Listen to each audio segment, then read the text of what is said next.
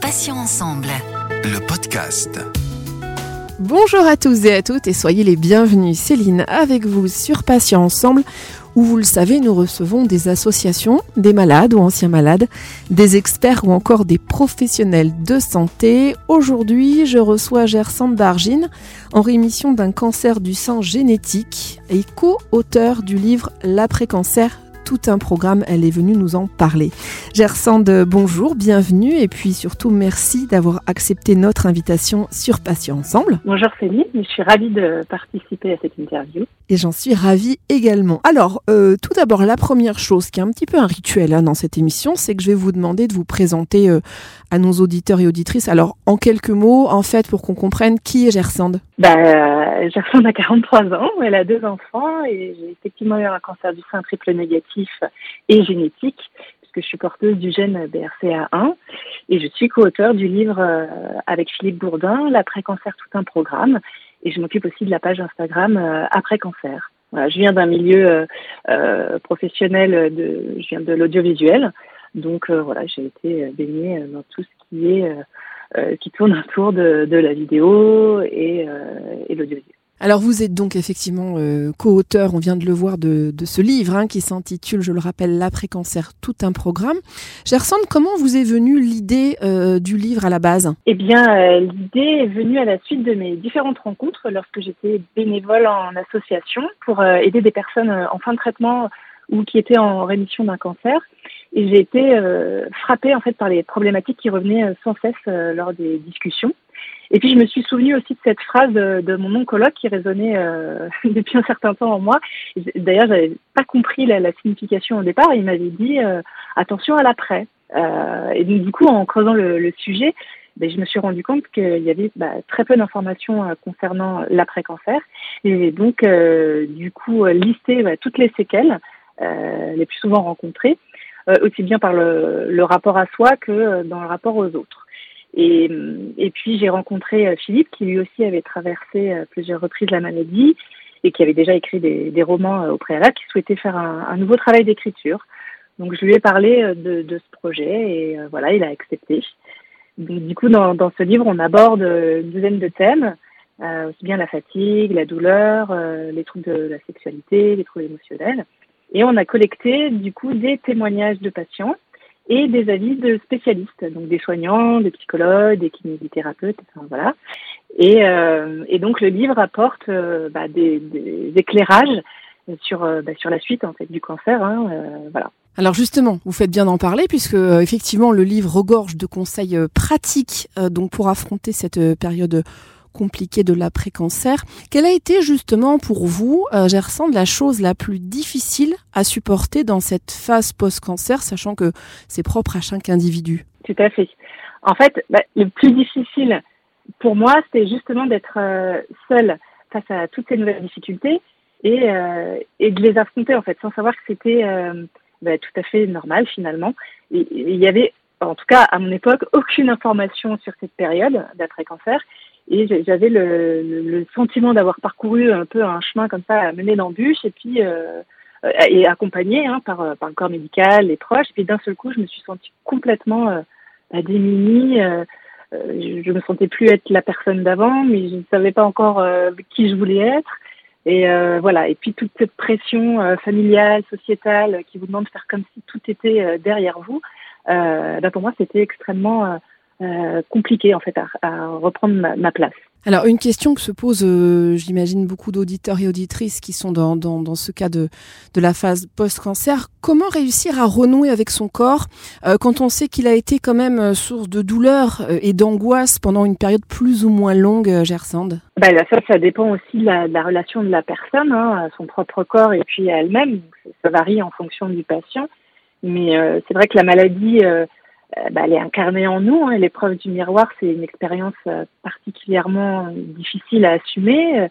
Il faut reconquérir sa féminité ou sa masculinité, il faut retrouver son intégrité, il faut habiter cette nouvelle peau. Hein. Et, euh, et ben évidemment, ça demande euh, beaucoup de temps et, euh, et de l'aide. Et, du coup, c'est peut-être le moment, en tout cas, d'effectuer un travail sur l'estime de soi, donc peut-être un travail avec un psychologue ou autre, je ne sais pas. Après, chacun voit ce qu'il a envie d'entreprendre, mais avec qui il a envie de, de d'effectuer ce travail, mais l'estime de soi hein, pour mieux redémarrer euh, dans la vie bah, après cancer. Et puis, euh, il faut peut-être aussi engager un travail d'acceptation euh, de, cette perte ou cette mutilation, hein, d'ailleurs, quelle que soit l'importance de, l'organe ou du membre qui a été touché. Il faut que le patient euh, doit revenir, redevenir acteur en fait de ce qui arrive.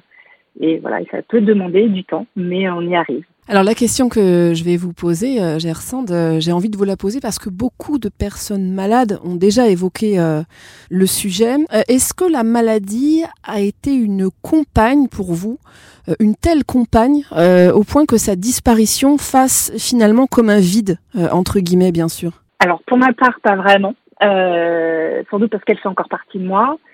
Il y a un cancer génétique, bah, j'ai encore des opérations à venir, des opérations préventives. Et puis, euh, comme je disais, c'est un cancer génétique, donc je ne peux pas m'empêcher de penser effectivement à mes enfants, de savoir s'ils sont porteurs du gène. Donc en fait, bah, la, la, maladie est malgré tout euh, avec moi euh, au quotidien.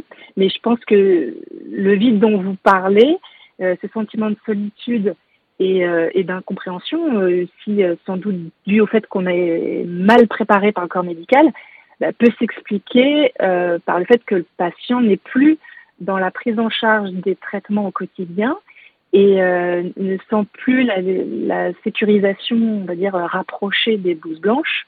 Euh, et puis l'entourage aussi qui relâche l'effort, puisque pour lui, bah, vous êtes guéri, donc euh, tout doit redevenir comme avant. Donc c'est peut-être ça aussi, cette sorte d'abandon euh, euh, auquel il faut faire face et, euh, et faire le deuil. voilà.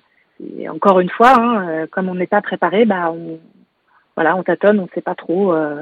Donc c'est peut-être pour ça aussi que les gens ont cette forme de, de, de, de vide en fait autour d'eux.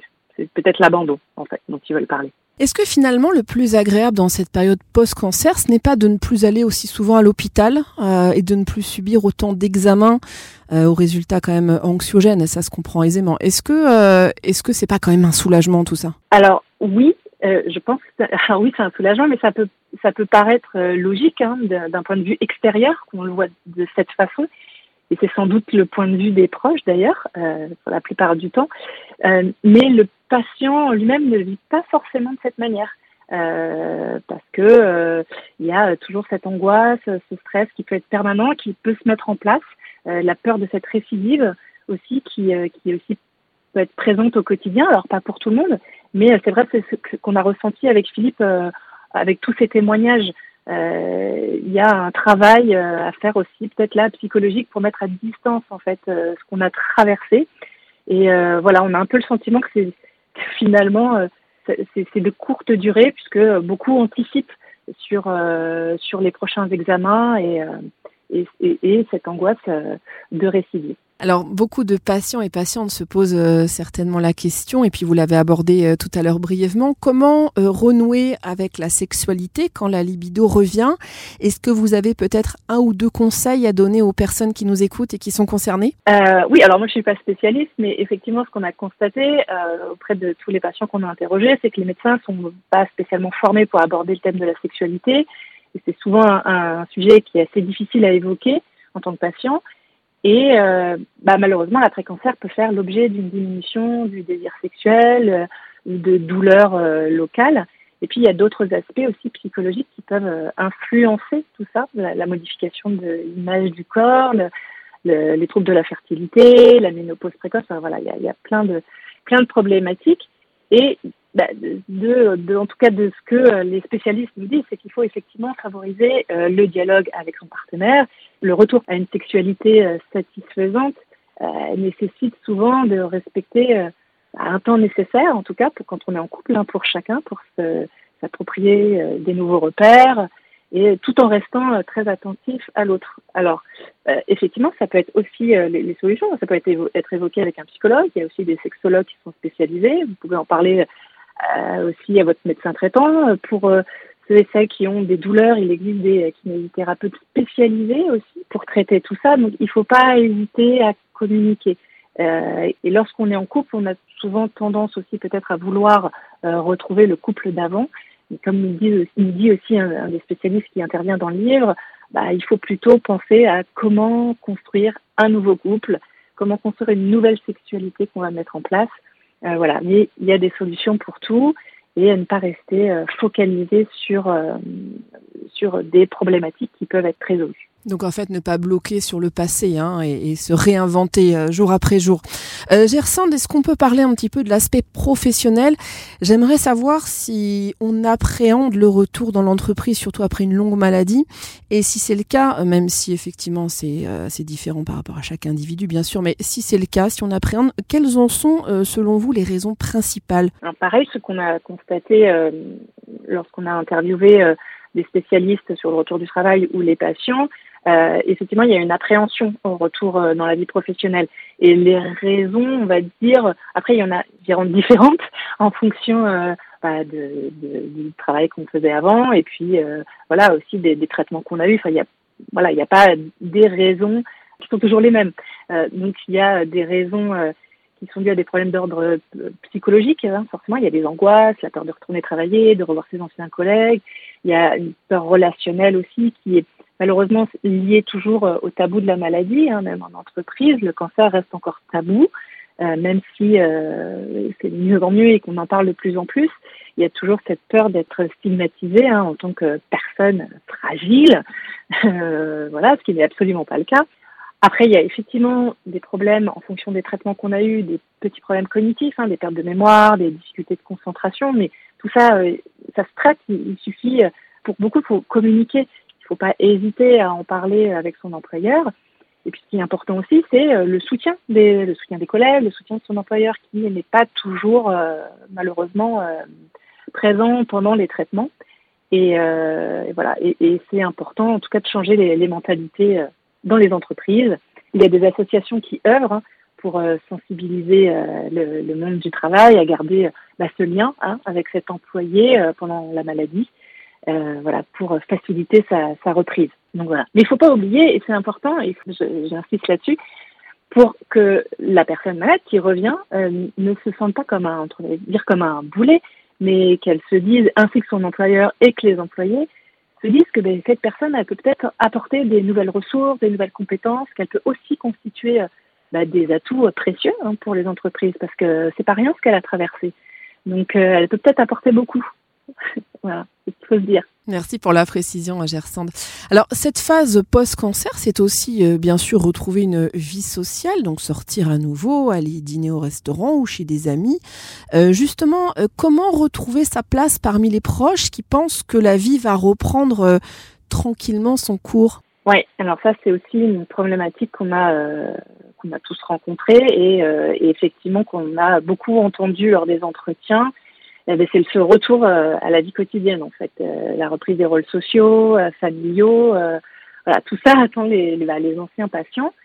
Et en fait, le, le problème, c'est que le patient, il a d'un côté le soulagement d'avoir terminé ses traitements, et puis il y a l'autre côté où il se sent très vulnérable, une sorte de perte de contrôle, et il se dit, bah, qu'est-ce que je vais faire de cette vie maintenant?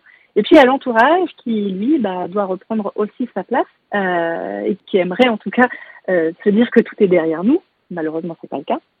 Mais l'entourage a lui aussi euh, le, besoin aussi de s'autoriser à aller mal, ce qu'il ne fait pas tout le temps, puisque pendant que le, principal sujet allait mal, lui s'interdisait d'aller mieux, d'aller bien, on va dire, et, et après inversement. Donc voilà, les, aidants ont tendance à à terre aussi leur propre souffrance et euh, ont aussi peut-être besoin euh, d'un accompagnement euh, psychologique, pourquoi pas, en tout cas d'être aidés. Euh, voilà. Donc après, il y a différents cas aussi. Il y a aussi ceux qui n'ont pas su gérer, enfin les conjoints ou les proches qui n'ont pas su gérer la maladie, qui sont qui ont été dans le déni ou par lâcheté ou par égoïsme n'ont pas fait le nécessaire bon, bah là, il y a forcément euh, peut-être séparation du couple. Euh, voilà, il y a aussi des femmes, beaucoup de femmes qui sont, on en parle peu, qui sont délaissées par leur conjoint pendant euh, la maladie et du coup, voilà, ça crée un, déséquilibre dans le couple. Il y a aussi, pas oublier les enfants. Alors les petits, qui eux doivent aussi reprendre leur place petit à petit au sein de que tout a été bouleversé pour eux. Faut pas non plus les négliger et, et les écouter aussi sur sur ce qu'ils ont traversé. Et puis il y a les enfants adultes qui ont aidé les parents et qui doivent bah, après reprendre leur place en tant qu'enfants et, et laisser bah, leurs propres parents aussi reprendre le cours de leur vie. Donc tout le monde doit reprendre sa place, ça prend du temps et ben, la communication est, primordiale dans ces moments. Alors c'est dur à dire et, à entendre aussi, mais rémission euh, veut dire possible rechute, malheureusement. Comment gérer cette peur au quotidien? Vous, par exemple, Gerson, comment faites-vous? Est-ce que vous avez euh, peut-être un truc ou un conseil là encore à nous donner? Bah, Alors déjà, ce qu'il faut dire, c'est que la peur de la rechute, euh, elle est bien réelle hein, et elle est légitime puisque bah, pour certains, il y a eu cette euh, pensée obsessionnelle pendant les traitements de se dire bah il faut survivre, il faut survivre, et puis une fois que les traitements sont terminés, euh, bah, malheureusement il y a peut-être euh, cette nouvelle situation, cette peur de la rechute, ce qu'on appelle l'épée de Damoclès. Voilà, mais voilà encore, encore une fois, chacun réagit différemment. Il y a ceux qui sont paralysés par cette peur. Et, ça les empêche peut-être de vivre et auquel cas c'est pareil, hein, il faut pas hésiter à en parler avec ses médecins, voilà, pour mettre à distance euh, un peu tout ça et traiter euh, ces difficultés. Et puis, il y a aussi, moi j'en fais partie, mais voilà, il y a ceux qui arrivent à intégrer ça au quotidien, c'est-à-dire on, on, vit avec, avec un, une forme de un côté factuel raisonné. Bah voilà, on dit bah, les résultats sont bons, donc voilà. Après, faut, faut peut-être réussir. moi, c'est ce que j'ai réussi, mais avec l'aide psychologue, à mettre de côté justement c'est ces rendez-vous euh, médicaux, euh, d'éviter de, de, sortir de mon esprit euh, jusqu'au jour où j'ai rendez-vous. Voilà, j'évite d'y penser, j'évite, enfin, j'arrive à, à, concentrer, on va dire, mon, mon, cerveau pour mettre ça de côté jusqu'au jour où, où effectivement j'ai ce rendez-vous. Et là, évidemment, le, ce jour-là, le, le, stress arrive. Mais euh, chacun vit avec cette épée de Damoclès différemment. Il faut réussir à l'apprivoiser. C'est pas simple, mais on peut y arriver toujours, on peut y arriver. En fait, il ne faut pas que ce soit une obsession et que ça vous empêche pas de, vivre votre vie. Euh, pour conclure euh, cet entretien, euh, Gersand, qu'est-ce que vous aviez envie de dire euh, en quelques mots aux patients et patientes sur cette période d'après-maladie Si vous aviez peut-être le message le plus important selon vous, quel serait-il? En fait, ce que j'ai pas mal reçu comme message après que les gens aient lu ce livre, et c'est ce que j'avais constaté avant, mais je, je m'en rends compte encore aujourd'hui, c'est que les gens se disent euh, après lecture, mais je suis pas seule. Et donc, euh, du coup, ça veut bien dire qu'il y a vraiment de communication euh, là-dessus, parce que les gens se sentent vraiment abandonnés et seuls durant cette période. Et, et, du coup, on constate que bah, le cancer se réduit pas à une seule à une aventure en fait, qui dure simplement le temps des traitements. Il y a aussi l'après, et on peut l'anticiper. effectivement, il y a certaines difficultés de l'après-cancer, mais on peut euh, améliorer malgré tout sa qualité de vie après les traitements en, anticipant justement ces, difficultés. Donc euh, voilà, et puis le temps bah, reste le meilleur allié, hein, la cicatrisation euh, reste intimement liée au temps, donc il s'agit de, c'est-à-dire de cicatriser physiquement ou psychologiquement ou émotionnellement. Voilà, il faut du temps et surtout, surtout, n'hésitez pas à parler à des spécialistes parce que vous avez le droit vous avez le droit de ne pas vous sentir bien même après les traitements, alors que tout le monde vous dit bah, ça y est, tu devrais être heureuse ou heureux.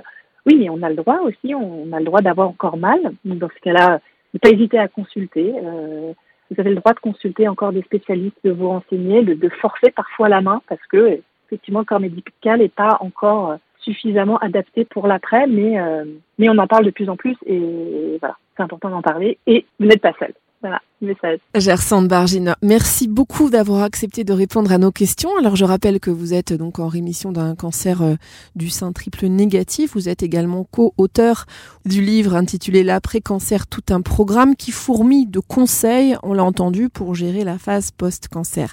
Bonne journée Gersande, portez-vous bien et à bientôt sur Patients Ensemble. Merci Céline, à bientôt. Merci. Et merci à tous, chers auditeurs et auditrices, pour être aussi fidèles. On va se donner rendez-vous mardi à 9h avec un nouveau podcast, un nouvel invité, bien sûr un nouveau thème. Retrouvez nos podcasts deux fois par semaine, mardi et jeudi En ligne donc dès 9h sur patient avec un s-ensemble.fr, mais également sur les plateformes de téléchargement Spotify, Ocha, Deezer, Apple et Google Podcast. Passez une excellente journée, je vous dis à bientôt et d'ici là, prenez bien soin de vous et des vôtres. Salut, salut. Passions ensemble. Le podcast.